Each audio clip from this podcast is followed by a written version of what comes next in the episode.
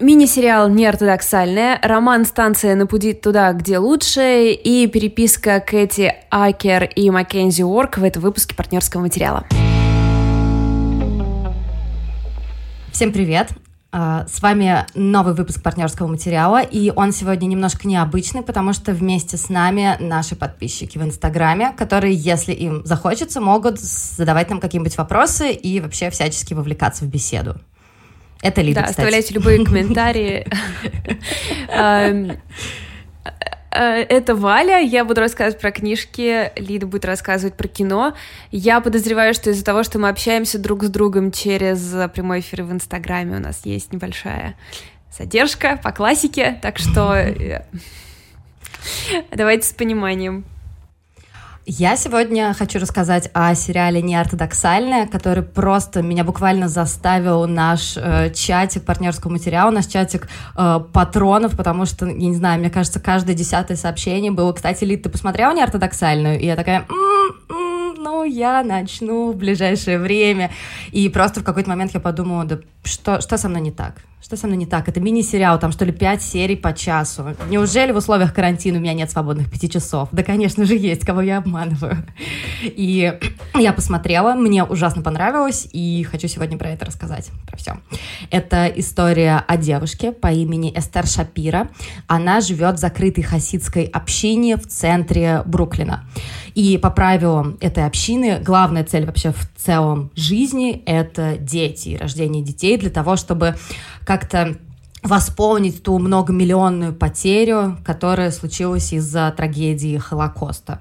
Понятно, что нахождение в общине накладывает очень много разных запретов, то есть э, члены, понятное дело, должны быть очень религиозны, им нельзя пользоваться интернетом, нежелательно общаться с неевреями и вообще в целом с людьми не из общины. И большинство запретов, разумеется, накладывается на женщин. Э, им нельзя получать традиционное образование. Они должны заниматься семьей, детьми, и кроме того им запрещается петь, э, носить открытую одежду, заниматься в целом какими-то своими хобби, и они должны обязательно брить голову на лысо, а на людях носить платки или парики. Вот у меня был Ничего себе, первый про это вопрос. ни разу не слышала. Да, у меня был первый вопрос, зачем это нужно делать, и просто Google был моим лучшим другом вообще на протяжении всего моего просмотра этого сериала. А, оказывается, ну тут на самом деле все логично, то, что волосы — это одна из самых таких э, привлекательных и красивых черт внешности женщины. Да, вот сейчас, да, да, да, да, да, да, да. И поэтому, чтобы никого не смущать, не смущать своего мужа от служения Богу, они должны брить голову наголо. Это знак того, что вот э, хасидская женщина очень верующая, очень верная своему мужу и не хочет его отвлекать от каких-то истинно благих целей. И на самом деле по сериалу видно, что многие члены общины вполне довольны своей жизнью, в том числе и девушки, которые рожают детей, они верят в то, что они совершают благое дело, они познают радости материнства и все прочее, но только не Эстер. Ей 19 лет, она нас порога предупреждает о том, что она немножко не такая, как все. Она любит заниматься музыкой, и вообще она такая довольно своенравная. И она решается на побег. На побег от своего мужа, от своей немножко тиранической, наверное, семьи. Что нужно знать об этой истории? Э, Во-первых, то, что сериал не полностью, но очень во многом основан на э, мемуарах Деборы Фельдман 2012 года, который называется «Неортодоксальный скандальный отказ от моих хасидских корней». А, Так же, как и Эсти, в этом э, тут истории сходятся. Фельдман выросла в хасидско-еврейской общине в Уильямсбурге, в штате Нью-Йорк, и тоже воспитывалась в строго традиционной ортодоксальной общине иудуизма своими бабушкой и дедушкой, которые пережили Холокост. Но тут есть маленькие такие разночтения, то, что у Деборы Фельдман отец болел психическим заболеванием, у Эсти же отец был просто алкоголиком, ну, тут как бы понятное дело, что сопутствующие, видимо, какие-то истории, но это нам не очень раскрывается, этот сюжет. А мать ушла из семьи, когда ей было 3-4 года, но только по сюжету сериала мать э, Эсти уехала в Берлин и стала жить со своей э, партнершей, А мать Деборы осталась в Бруклине, но тоже стала жить со своей партнершей. Короче говоря, э, весь сериал можно поделить на условно близко к книге, уже художественный вымысел. Mm-hmm. То есть вся американская mm-hmm. часть, она, как многие говорят, э, я, к сожалению, не читала мемуары, я не успела, она очень похожа на историю Деборы, а часть, связанная с побегом Эсти в Берлин, это уже полностью художественный вымысел. Почему же Эстер захотела избежать? Даже странно. Не учись, рожай детей. Что вообще? Что еще нужно? Э, Эстер, как и Дебора, подвергается большому давлению со стороны семьи своего мужа Янки Шапира.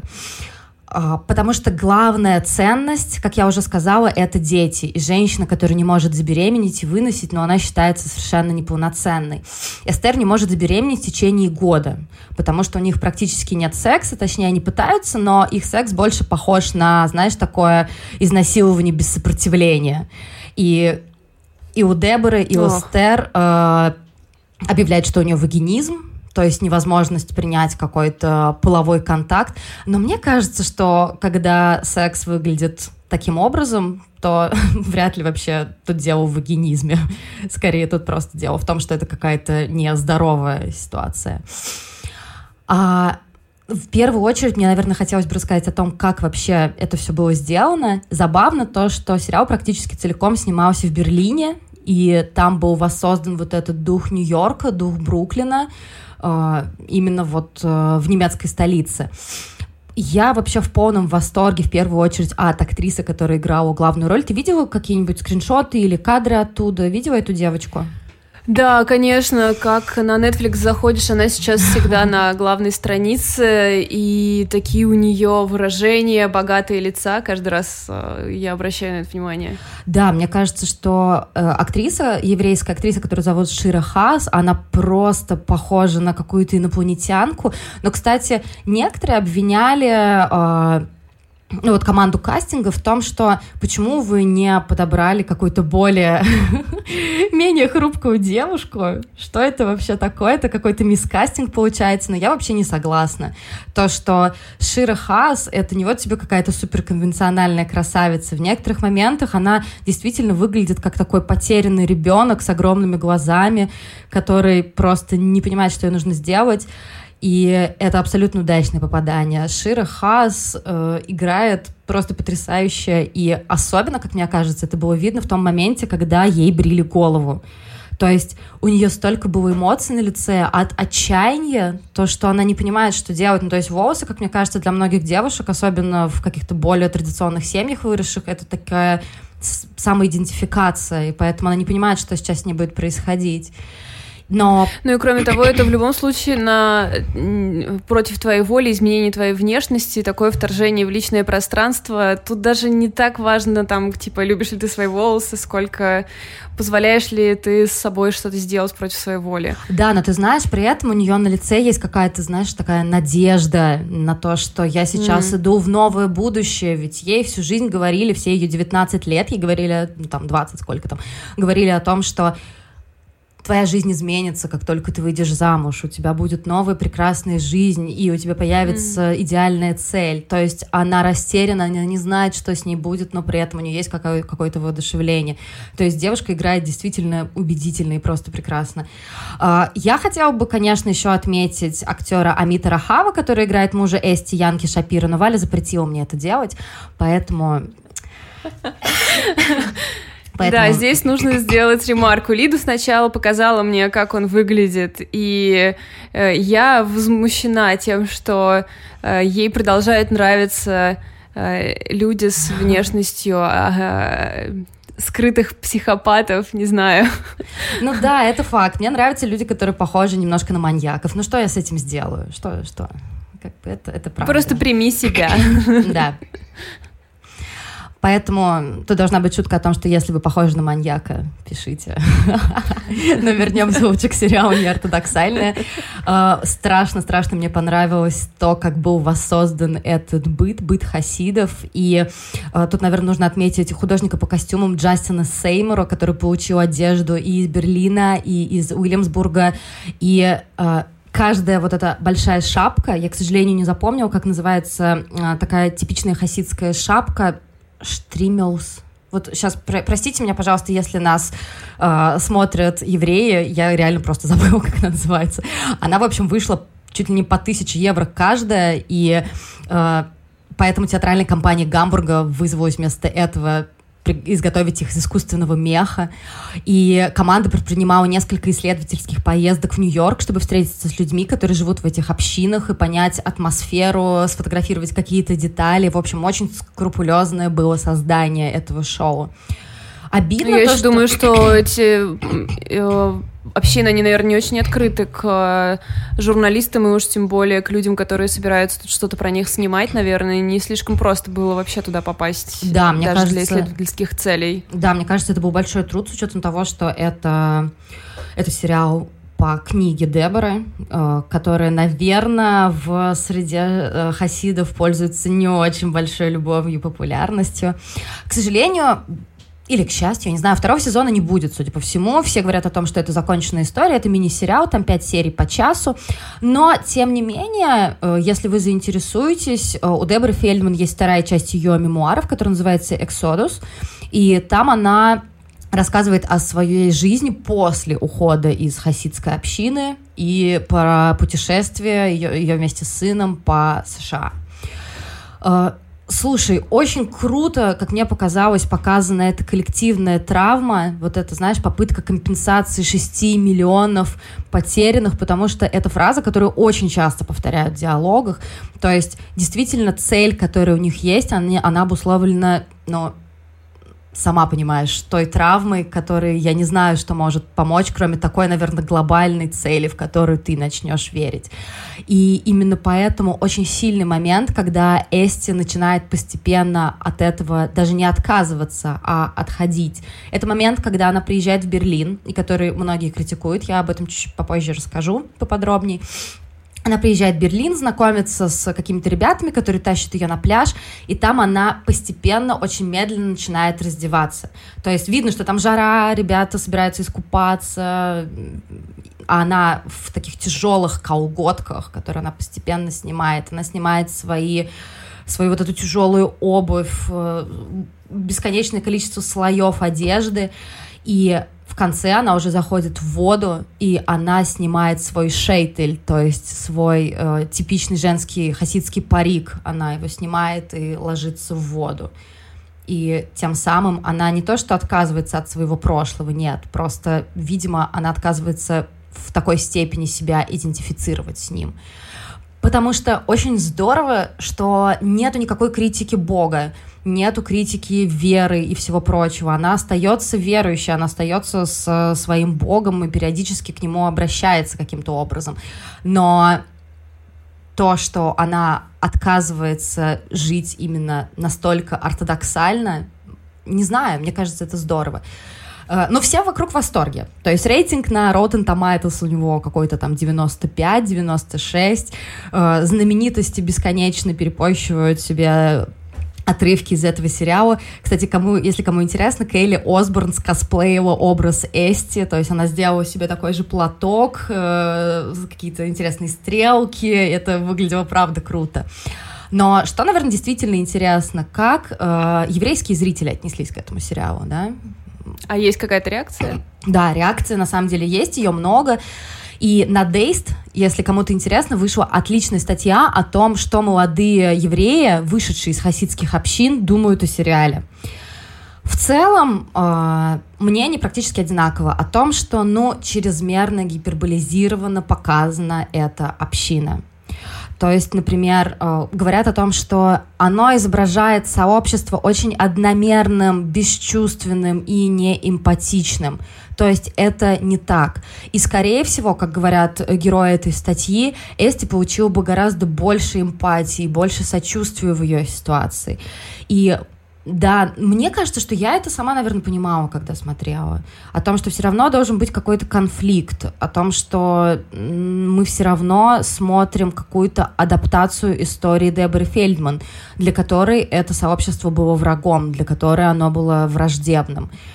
Но при этом герои статьи отмечают о том, что с точки зрения какой-то аутентичности, каких-то деталей, все было воссоздано просто превосходно, начиная от э, идиша, заканчивая свадебными традициями. То есть ребята очень хвалят то, как была сделана именно как был сделан именно эпизод свадьбы, то есть вплоть до спящих детей на танцах, то, что все так и происходит. И, к сожалению, многие отметили, что действительно, я даже не знаю, как это можно назвать, но окей, занятия сексом, они действительно так и выглядят под одеялом в какой-то традиционной одежде, без какой-то чувственности и просто как выполнение своего долга. Как я уже говорила, большая часть критики происходит именно из-за вот этой берлинской части. А, моя знакомая еврейка, с которой я консультировалась как после просмотра этого сериала, скинула мне очень интересное мнение про то, что как же так? Эсти приезжает в чужую страну. Она, по сути, нигде, кроме вот этой своей общины, и не бывала. И первое, что она делает, идет в хипстерскую кофейню. Типа, какого фига? И потом она там спокойно абсолютно заговаривает с молодым человеком, напрашивается с ним э, в консерваторию. Он оказывается один из музыкантов, изучающихся в консерватории. И в последующем эти люди становятся ее друзьями. То есть, как так вообще? То есть, то, насколько спокойно она смотрит, например, на э, ребят геев, которые в будущем станут ее друзьями. Ну, то есть по идее, у нее должно это быть некоторым шоком, но она абсолютно спокойно к этому относится. То есть вот какие-то такие это... детали это то, что у нее слишком быстро произошла адаптация, или именно. ты думаешь, это это а, именно ошибка, или может быть это ее характер? В смысле, может быть, она именно поэтому и так а, ей вообще пришло в голову, что она может выйти из этой ситуации, именно потому что внутри она была готова жить более свободной жизнью. Возможно, но вот э, автор вот этой статьи, которую я читала, это канал, который называется Кикар Дизингов канал в Телеграме еврейской девушки, а, она именно... У нее именно вопросы к постановке. Ей кажется, что это похоже на какой-то плохой Голливуд, в том плане, что ни один член общины так легко не адаптируется. И, как ей кажется, что прекрасная Германия настоящего выглядит просто как такая, как она говорит, влажная левацкая мечта. Э, цитирую, «На сцене Берлинской филармонии вместе играют э, немецких классиков араб, израильтянка, отслужившая в Цахале, гей, который бежал из Нигерии, и немец, потомок настоящих нацистов. Кажется, они забыли посадить в кадр безрукую лесбиянку-скрипачку из Косово. Ну, не знаю, по мне, я не была, конечно, в Берлине, но мне казалось, что Берлин как-то так выглядит очень свободно и мультинационально, и мне не показалось это, знаешь, чем-то таким э, каким-то абсолютным чрезмерным фикшном. Поэтому мне это ну, было да, окей. возможно, если бы, возможно, если бы она сбежала в Хельсинки, иначе бы выглядело все вокруг нее. Но если она оказалась в Берлине, тут всякое может случиться. Да, проц... хочу процитировать еще один момент из мнения авторки этого телеграм-канала. Что она говорит? Почему я делаю на этом такой акцент? Эта трансформация и есть самое трудное и интересное в процессе выхода из таких общин. Не сам факт побега, а процесс. Три года назад я делала интервью в Израиле с ребятами, которые вышли из таких общин. Их жизнь после побега каждый день состояла из поиска ответов на кучу вопросов, от самых банальных до экзистенциальных. Где я теперь покупаю одежду? 100 шекелей – это много или мало? С кем я общаюсь? Если я не религиозный, я должен заниматься сексом на первом свидании. Что купить в магазине? Многие не выдерживают именно первый год после ухода из общины и либо возвращаются, либо кончают с собой, либо валяются на улице. Не знаю, это мнение, которое, мне кажется, мы тоже должны учитывать, которое тоже может быть несколько полярным. Но ну, мне нет, было знаешь... интересно именно, именно ознакомиться со всеми точками зрения. Я на самом деле, так как вот не смотрела, я по как раз обещанию думала, что э, главной проблемой будет именно ее адаптация, что ты можешь быть слишком свободной для своей традиционной общины, но потом, когда выходишь в открытый мир, как бы что ты там будешь делать. Я думала, что э, о чем тогда главный конфликт, в чем ее путь, в чем тогда? Но слушай. В самом сериале у нее довольно много и внутренних, и внешних конфликтов. В первую очередь заключается в том, что ее община ее преследует. То есть э, они выясняют, где она находится, и ее мужа вместе с таким полукриминальным кузеном, отправля... кузеном Мойши отправляют за ней в Берлин. И то есть это одна сюжетная, более поверхностная история. Второе — это то, что процесс действительно происходит. Может быть, не в таком, не на таком глубинном уровне, как рассчитывали многие зрители, но тем не менее. Не знаю, многие критикуют момент там, где она пробует сэндвич с ветчиной, понимает, что это ветчина, убегает на улицу, думает, что ее стошнит, и ее не тошнит. И ты знаешь, мне-то как раз показалось, что вот это ее вот этот ее порыв о том, что присоединиться к кому-то, переночевать в консерватории, как-то метаться, купить себе какие-то непонятные джинсы, это и есть какое-то проявление растерянности в экстремальных ситуациях, да, но при этом у нее в голове я должна что-то делать, я должна что-то делать, продолжать что-то делать. Именно поэтому некоторые ее действия могут вызывать вопросы. Но по мне, так это как раз отражает этот хаос, который есть внутри нее. Не знаю, не знаю. У меня вообще не было особых проблем с этим сериалом, и мы уже в чате обсудили с ребятами то, что э, одна из самых красивых сцен, там, где она впервые приходит в ночной клуб Берлина, и после этого мне еще более дико захотелось Берлин, потому что там, конечно, э, вся вот это, весь этот свет, и она сначала просто стоит и пытается понять, что происходит, и есть ощущение как мы понимаем, у нее есть какое-то ощущение ада некоторого, но потом она постепенно начинает танцевать, начинает понимать, что это неплохо, что это может быть хорошо, если она хорошо себя чувствует. И это как раз тот момент какого-то перехода. Это было круто, и это было сильно. Не знаю, во многом кажется, что неортодоксально на самом деле это может быть даже не сериалом про коллективную травму. Это может быть драма отдельно взятого человека, про попытки как-то понять вообще, кто ты есть в этом мире. Понятно, что каждый второй фильм или сериал можно притянуть за уши и сказать, что это проблема про проблемы самоидентификации, каких-то вопросов о том, кто ты есть и все прочее. Но тут это показано очень круто на примере метафоры какой-то вот именно коллективной травмы. И ты знаешь, я даже рада, что не будет второго сезона. Не нужен второй сезон. Мы и так понимаем, что будет. Главная героиня, по сути, она совсем примирилась. Она примирилась с собой, примирилась со своей матерью, которая, как ей казалось, бросила ее, примирилась с Богом, даже примирилась со своим мужем.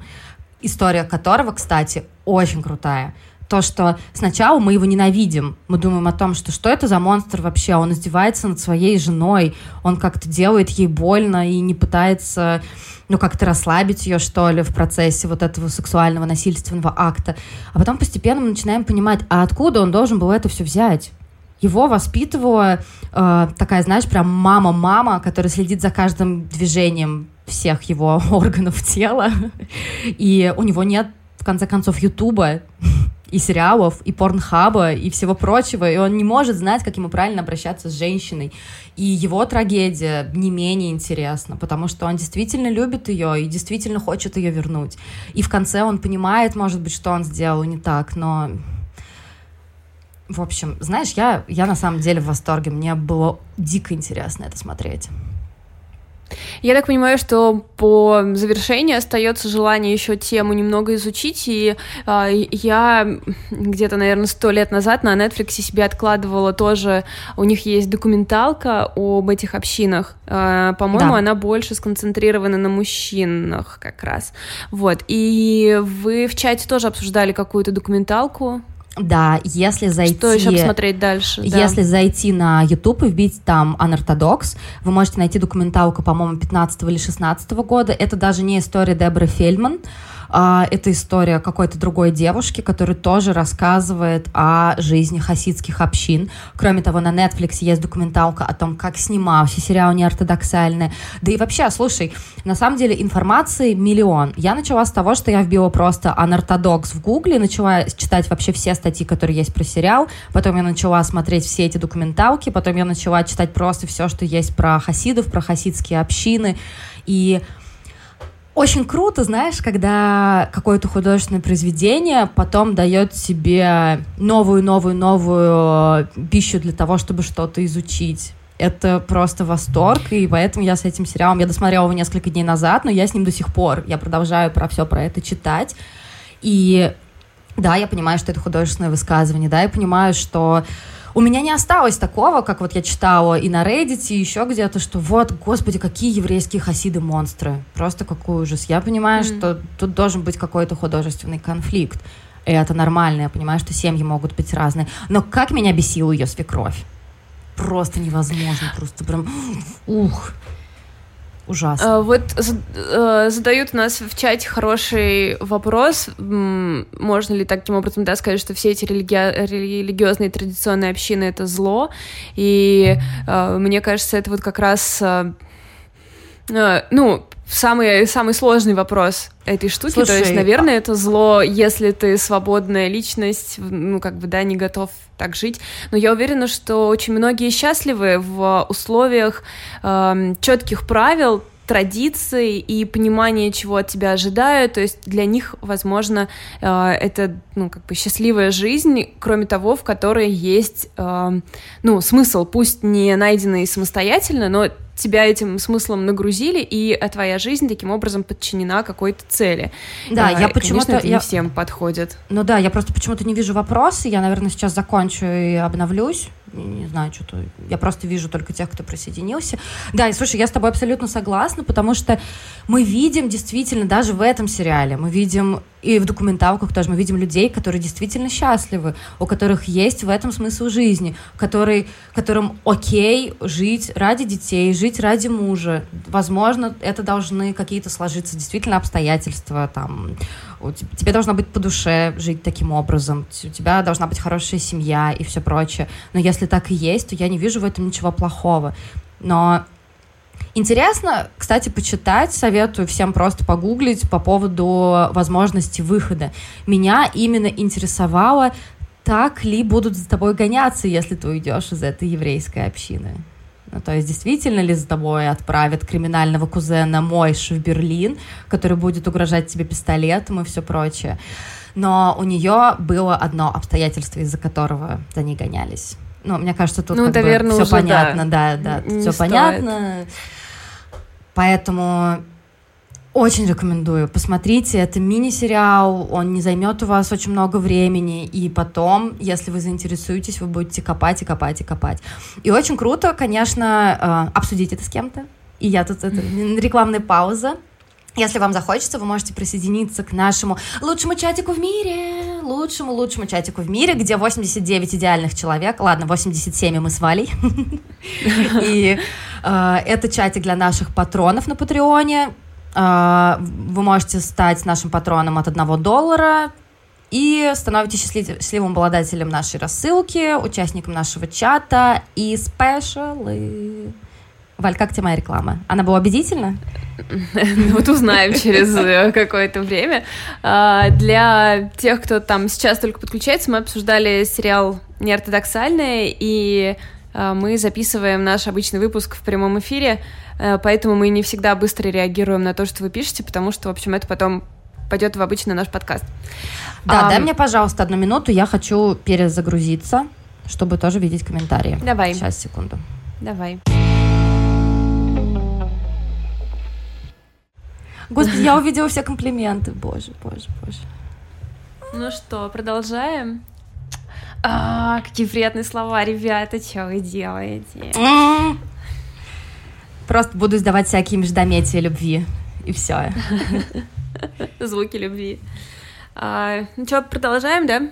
Да, пожалуйста, расскажи мне, расскажи мне. Вот я про воду себе не побеспокоилась, ладно. Буду говорить сухим ртом. А, я сегодня ради прямого эфира про две книги буду рассказывать. Собралась, У-ля-ля. наконец. Эм, они просто максимально разные. Во-первых, это «Станция на пути туда, где лучше», а, издательство «Фантом Пресс» Бенджамина Вуда. И вторая «Я очень тебя хочу», переписка Кэти Акер и Маккензи Орка э, от издательства No Kidding Press. Yeah. Я начну со станции. Давай. Прежде чем э, в нее погрузиться, я скажу, что у нас э, у партнерского материала есть теперь книжный клуб, он находится внутри нашего чата, и я думала предложить станцию на как раз чтение в апреле. Э, и, в общем, я рада, что я этого не сделала, потому что И я это поняла тоже по чату, что ожидания от этой книги были немного другие. И она хорошая, она прям супер, но я понимаю, что очень многие ожидали такой психологической тра- э, обсуждения травмы, проработки ее, в общем, копания в своем прошлом, uh-huh, uh-huh. а это просто, короче, из пулемета экшен, прям это Конечно, там внутри все это есть, и травмы, ее преодоление и все прочее, но нам мало бы что пришлось обсуждать в клубе. Ну, то есть мы бы согласились с тем, что э, чудовищные действия, совершенные отцом, чудовищны, и куда бы мы дальше от этого пошли. А, Прежде чем вы начнете читать станцию на пути туда, где лучше, я хочу, чтобы вы вбили в гугле два слова Бенджамин Вуд и посмотрели, как выглядит автор этой книги. А, потому что не часто такой англичанин пишет нам романы. Обычно как-то они выглядят не так. И держать его лицо в голове, когда читаешь, может быть не лишним. Просто объективизирую писателей как могу, но, но вы меня поймете. Um, теперь Долго ты реагировала, у меня уже я тут стояла подожди, подожди, одна подожди, в паузе. Подожди, подожди. Э, нет, ты показываешь свои цветочки. Так, так, а вот да, так. Все а еще вот так? нет, нет, а вот все так? еще нет. Нет, Лид, вообще нет. Ты что-то другое показываешь. Окей. Продолжаем быть молодцами с технической стороны. Короче, в во всех анонсах станции она рассказывает... Прости, я продолжаю как... смотреть его фотки, прости, пожалуйста, извини. А, а как какая-то история 12-летнего мальчика, который проводит несколько дней со своим отцом, и поступок, который отец совершает, накладывает а, как бы просто неизгладимое впечатление на его жизнь, а, практически переворачивает ее с ног на голову, и ему с большим трудом потом удается как-то жить. И я не знаю, наверное, это больше сообщает обо мне и обо всех книгах, которые я прочитанные и прочитала. Я-то думала, что, ну, блин, папа его совратит. И мы, значит, дальше будем э, с... Это что за бородач был там какой-то в конце? И мы потом будем, в общем... Короче, этого не будет. Просто на случай, если вы тоже так думали, и, и давайте разберемся, почему мы так думаем сразу. Этого не будет. Э, папа совершает страшное преступление, но оно как бы не такое. В смысле, почему а... это? В смысле, почему мы это ожидаем, Валь? Извини, потому что мы только что прочитали наследство в книжном клубе. Возможно. И у нас у всех и травма. Все... ну, возможно, да, возможно. В общем, 12-летний Дэниел, а, сын разведенных родителей, и его отец все время его подводит. Он все время обещает, что там приедет, не приезжает, обещает каких-то развлечений, он не может их предоставить. Ну, в общем, это довольно традиционное такое изображение. А, при этом у него есть великолепная любящая его мама, которая очень сильно о нем заботится, все время пытается снизить эти ожидания, чтобы а, как бы папин косяк не нанес ему уж такую сильную травму. А, его родители все время ссорятся и все прочее, и парень очень сильно фанатеет от а, молодежного сериала, называется «Кудесница», про инопланетянку, которая встречается с маленьким мальчиком, находит маленького мальчика, mm-hmm. и, типа, никто, кроме этого мальчика, ее не видит, и а, он становится ее союзником и помогает ей, типа, вернуться а, на Землю, ой, вернее, ну, на свою какую-то планету. И Выясняется, что его отец работает плотником на съемках этого сериала. А, папа у него очень талантливый в плане рук, он очень много чего может сделать, и а, он обещает, что привезет мальчика на съемку, на съемки и покажет ему декорации, в которых все снимается, возможно, познакомит его с актерами. И, конечно, это просто сносит ему башку, потому что ему 12 лет, он фанатеет от этого сериала. И вот это Я ожидание того, что сейчас отец приедет и возьмет его да, с собой на эти съемки, оно просто поглощает его полностью. А, ну и очень быстро, когда они отъезжают от дома, становится понятно, что папа по-прежнему косячит. То есть все сейчас пойдет не так. И в следующие 48 часов все превращается в настоящий ад. Все ужасно я не хочу тоже... Я теперь понимаю, почему во всех анонсах так э, как бы не точно говорилось о том, что случилось, потому что именно то, как нагнетает Вуд эту обстановку, как он подводит к этому преступлению, это то, что не дает тебе просто положить книгу.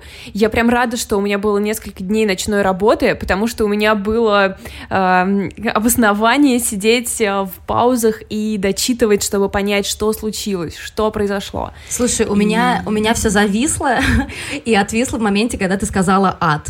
Поэтому, чтобы хоть что-то понять про эту книгу, мне надо будет переслушивать наш выпуск. Хорошо. В общем, на самом деле я а, потом уже, когда я немножко подостыла и от своих восторгов, а, потому что я, я давно не читала детектива или триллера, который бы так сильно тебя удерживал в моменте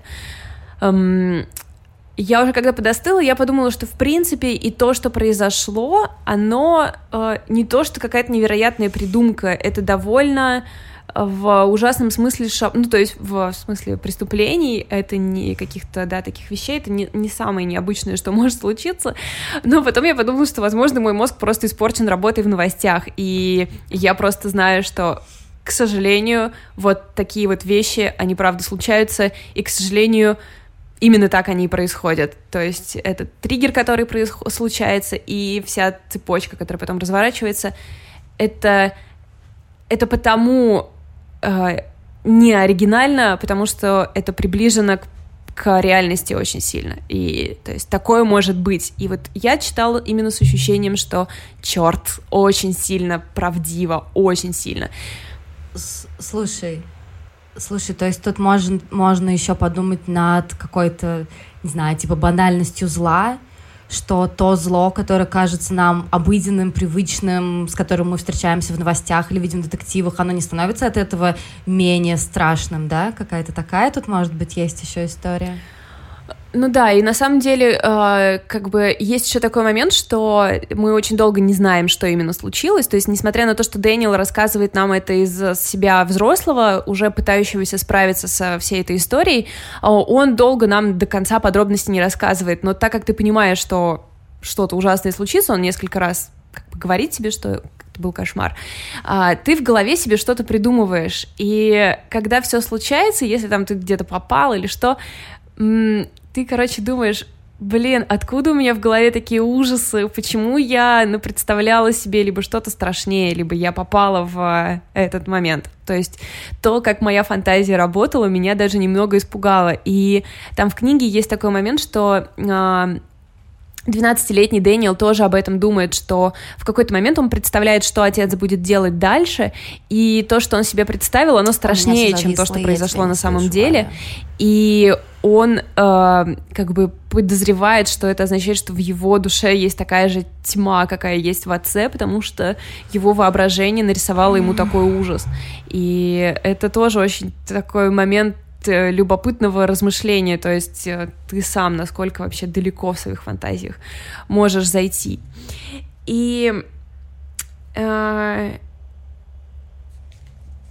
во-первых, ну, станция, понятно, что само название отсылает к тому, что это путь, и все ужасное происходит в... О, Лида меня покинула почему-то. Молча.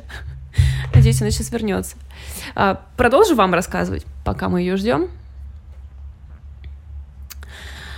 А, понятно, что название нас отсылает а, станции на пути туда, где лучше, отсылает нас к какой-то да, дороге. Я прошу, и... Да, я прошу прощения. Все зависло. Угу. А, название нас отсылает к, определен... к какой-то дороге, и все, что происходит ужасного, это как раз во время вот этого дорожного приключения с отцом. Но все, что с Дэниелом происходит после этого, все его восстановление — с того августа к тому моменту, в котором мы его застаем уже взрослого, это тоже определенная дорога, его попытка со всем этим справиться, и он как бы, ну, на самом деле молодец. Я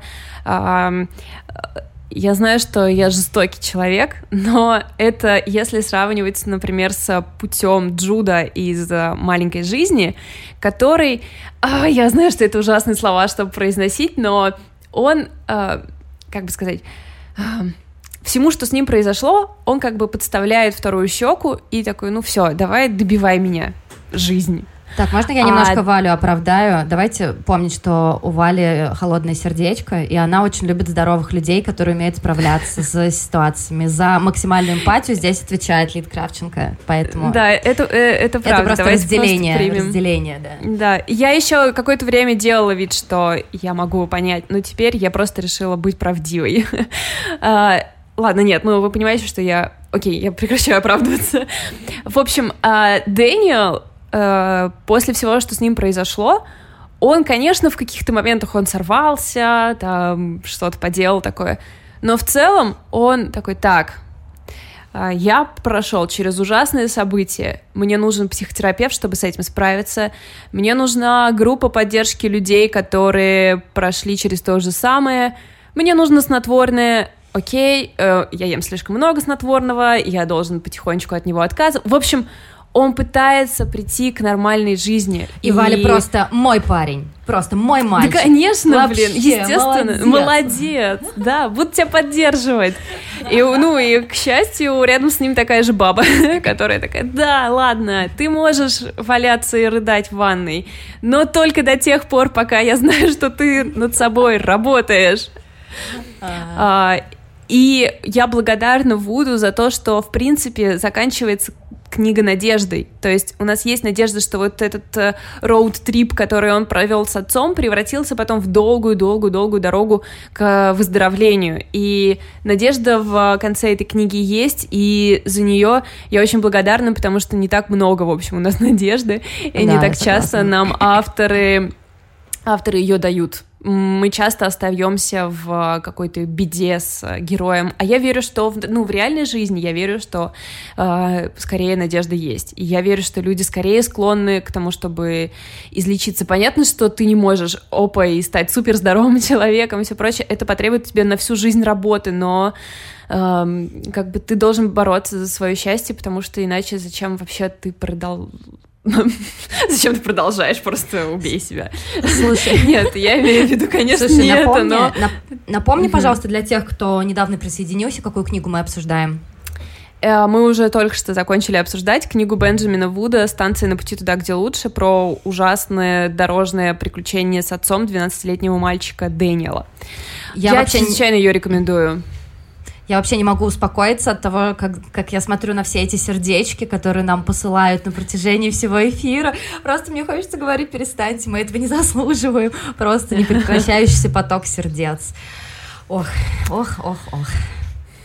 Я... Э, так, мы уже 45 минут пишемся, так что я сейчас коротко расскажу про еще одну книгу, э, которая может стать, наверное, ну, для меня это было фоновое чтение, как вторая книга, которую mm-hmm. я открывала периодически, в первую очередь потому, что это переписка Кэти Акера и Маккензи Орка, и, ну, собственно, ты можешь прочитать 4-5 имейлов, и это займет у тебя 5 минут, но ты все равно погрузишься в их жизнь, в их мышление и все прочее, и пойдешь дальше. И это просто супер формат для, для как бы параллельной книги, и я читаю обычно несколько книг параллельно, и вот это супер.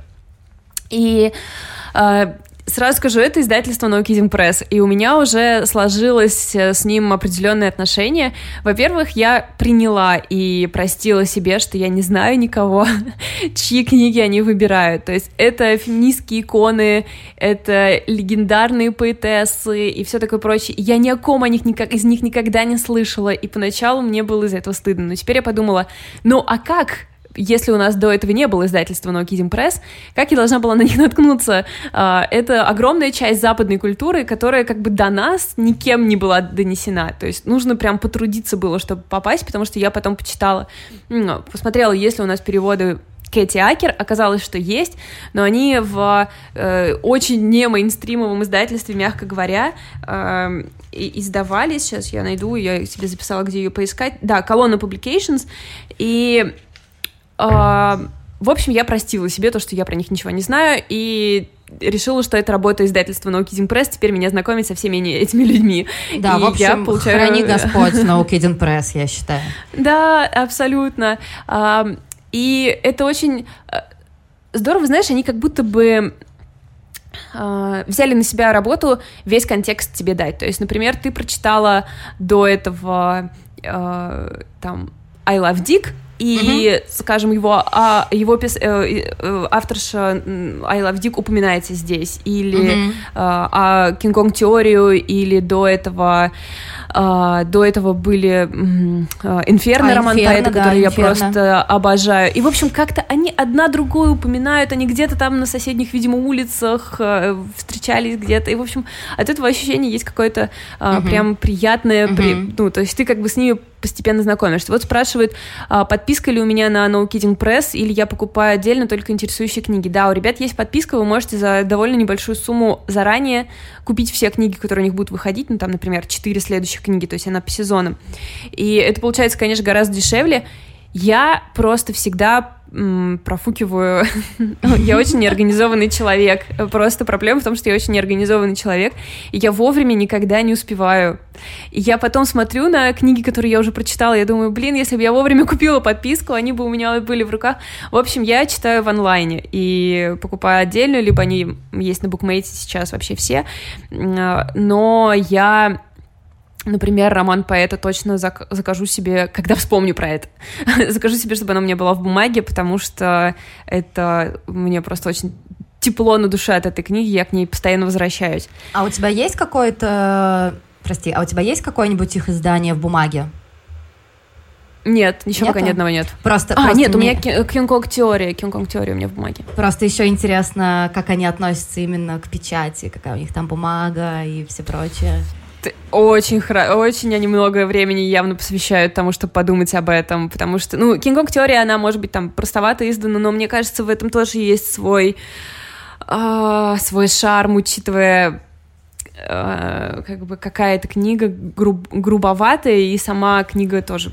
Там ведь физическая такой... книга тоже. Там ведь такой манифестационный характер, как я помню, да? Да, да, да, да, конечно. Ну вот, например, роман поэта э, «Инферно», наоборот, мне кажется, очень не, ну, как для меня какое-то очень нежное и деликатное чувство mm-hmm. осталось от нее, хотя она тоже очень откровенная.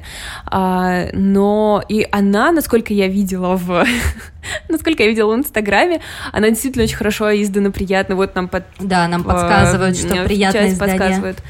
Да, поэтому это то, что... Может быть, э, может быть, ты мне напомнишь, что я должна ее купить. В общем, okay. подписка, подписка — это отличный способ и, кроме того, поддержать издательство, потому что они, конечно, маленькие и боевые, и сейчас, конечно, им нужна помощь. Ладно, вернемся к «Я очень тебя хочу» э, Кэти Акер и Маккензи Уорк. А Кэти Акер — это писательница, поэтесса, драматург, э, феминистка, как там это было сейчас, панк, панк-эссеистка э, и открытая лесбиянка. Что еще? Какие еще были описания у нее? Вот я в, вижу, э, э, вот я вижу на коммерсанте икона феминизма, одна из самых радикальных фигур американской культуры конца прошлого века. Да. И э, Маккензи Уорк — это транс-женщина, писатель-ученый, а ее сфера — это медиа, новые медиа, и, в общем, а, к сожалению, я не пересекалась никогда с, тоже с можно, тем, что она делала. Можно mm-hmm. я еще подскажу? Мне просто очень нравится формулировка. А, австралийский теоретик кибермарксизма. Да, вот что я хотела сказать насчет этой книги. Она подтверждает теорию, которая у меня была и которая меня пугала, что люди, которые думают о философии ради развлечения, на самом деле существуют. То есть э, это любовная переписка, полная страсти, и главная страсть этих людей — это э, философия. философия. Да, и какая-нибудь политическая и сексуальная и все прочее, и я просто чувствовала себя настолько интеллектуально бедным человеком, когда читала ее, потому что, с одной стороны, э, я не готова ни на... Ну, я откровенный человек, я вообще не стесняюсь таких тем обычно, но, честное слово, сексуальные практики, которые они обсуждали, заставляли меня краснеть. То есть я с этой стороны не готова с ними э, пройти этот путь до конца. И в следующем имейле они обсуждают э, совершенно мне недоступные философские темы, и я думаю, боже, и здесь я тоже с вами не могу э, пройти этот путь. Э, в общем, я чувствовала себя э, довольно глупой во время этой переписки, хотя я ее подхватила как какой-то, э, думала, что там любовь и страсть и все прочее. Э, конечно же, там это все есть, но это оба квир-люди, и даже их обыденная жизнь, их обыденные проблемы для меня э, как бы ну, просто потому, что мне повезло выбрать какой-то более простой в этом смысле сексуальный путь. А у этих ребят просто все осложнено а, даже их какой-то поиск счастья осложнен всем вот этим. Это... И есть еще одна проблема у меня с тем, чтобы читать чужие письма. А, и я я люблю идею читать чужие письма. В смысле, не чужие, а письма писателей. Я люблю, когда кто-нибудь постит какие-то выдержки из писем. Мне кажется, это всегда очень интересно. Но каждый раз, когда я покупаю книгу писем и начинаю их читать, я чувствую, что меня здесь быть не должно. И в этой книге есть великолепное предисловие, а, написанное... Сейчас, секундочку, а, простите мои шпаргалки я вообще не понимаю свой почерк. Окей, в общем, а, в предисловие к этой книге стоит прочитать. Вот что я вам хочу сказать, она очень интересная. И там есть фраза, которая мне очень отразилась. А, эти слова адресованы не вам, но я надеюсь, что они еще сохраняют часть тепла, с которым были написаны. И это меня как-то извинило. То есть, да, эти слова адресованы не мне, и все это понимают. То есть я это делаю с разрешения э, близких авторам людей, и я их читаю не для того, чтобы покопаться в их белье, как, э, например, там один, э, они пишут, что один писатель отказался делать им предисловие, потому что э, это было ощущение, что он копается в чужом белье. И слушайте, эти ребята откровенны, так что да, такое ощущение возникнет. Но как бы мне вот дают разрешение, а, чтобы я увидела их теплоту, глубину, ум этих людей, и я это увидела, я этим восхитилась, и э, я получила этот редкий опыт э, ощущения своих собственных границ, потому что э, сейчас очень есть... Э, Ах, ладно, просто буду с вами предельно откровенна. В общем, сейчас э, часто есть такие подкасты или блоги, где люди с э, какой-то э, особой, особым сексуальным путем описывают его. И если честно, я каждый раз я вижу, когда название этого подкаста типа «Каково жить, когда, например, ты полиамор?» mm-hmm. э, Возьмем, например. И я Думаю, что мне, честно говоря, не интересно не потому, что я как-то к этому отношусь, а как раз потому, что у меня к этому нет никакого отношения. Мне кажется, что к 2020 году это не то, из-за чего я должна переживать. Э, в смысле, э, я думаю, что, ну, то есть как бы вы делаете, что хотите, это вообще не мое дело. Я приветствую любой выбор, и это даже, это меня вообще не занимает, то есть это для меня не, э, не какая-то проблема то есть, если кто-то рассказывает про то, что там я полиамор, это для меня нет, как сказать, не а, это не изменит никакого моего отношения. Deal, да, да, да, да, да. А, ну, типа, ты же не спрашиваешь меня, какие я предпочитаю э, вещи в ну, ну если, да, то есть, да. меня спросишь, мы можем об этом поговорить. Но, в общем, да, э, это не то, короче говоря, что предметом, мне кажется, интереса должно являться в 2020 году, а, особенно учитывая, что мы все умираем от э, эпидемии. Но я понимаю, что это не позиция общая что людям, которые выбрали вот такой путь, им, конечно, вернее, как выбрали, э, я имею в виду выбрали Следует не таким путем, сексуальность. Да. Нет, я имею в виду, что не, они не сексуальность выбрали, а выбрали говорить о ней, выбрали путь э, да. просвещения. Э, им, конечно, далеко не просто, потому что это все, в общем, у нас не налажено. Слушай, и а... да. Ты не закончил еще? Просто задержка небольшая. Я хотела тебя спросить. Uh, у меня тоже есть проблема с опубликованными письмами, но у меня она заключается в другом. Я сейчас говорю именно про современный пистолярный жанр, когда люди сами, не когда там какой-нибудь Чехов или еще там кто-то и каких-то мертвых людей, в общем, публикуют письма, а именно когда люди сами добровольно публикуют свою переписку. Uh, отвечая на вопрос а, наших слушателей, полиаморы — это люди, у которых просто несколько романтических отношений, несколько партнеров, а, с которыми у них могут быть как романтические, так и сексуальные отношения, и всем в этой конструкции окей. То есть полиаморы. И продолжая этот вопрос, у меня всегда ощущение о том, что вот ты, допустим, переписываешься с кем-то, да, а потом ты такое это публикуешь. Неужели ты изначально в голове не держишь мысль о том, что это можно будет опубликовать? И в этом да. есть изначально какая-то нечестность. О том, что потому да. что когда ты знаешь, что это только ваша личная переписка или твой личный дневник, и ты поэтому гораздо более честен и с собой, и со своим собеседником. А тут есть в этом какой-то элемент лукавства, понимаешь, да, что я имею в виду? Ну, да, ну, есть... да, абсолютно. Вот здесь этого, конечно же, нет, потому что они не знали, что это будет опубликовано, это уже после даже ее смерти произошло. А, а. а вот недавно я читала, пыталась читать философскую переписку про утку, как-то там... У нас просто а, да, 22 да, да, секунды да. эфира, и она как раз мне показала, что оба переписываются так, как будто бы они ожидают, что скоро они зависло. сделают из этого книгу, и это это происходит. Или они там даже начинают с такой же целью. Ох, у меня все а, зависло. Сможем закончить за 7 секунд? Я ничего не слышу. Кажется, да, потому что Лида как раз отвалилась.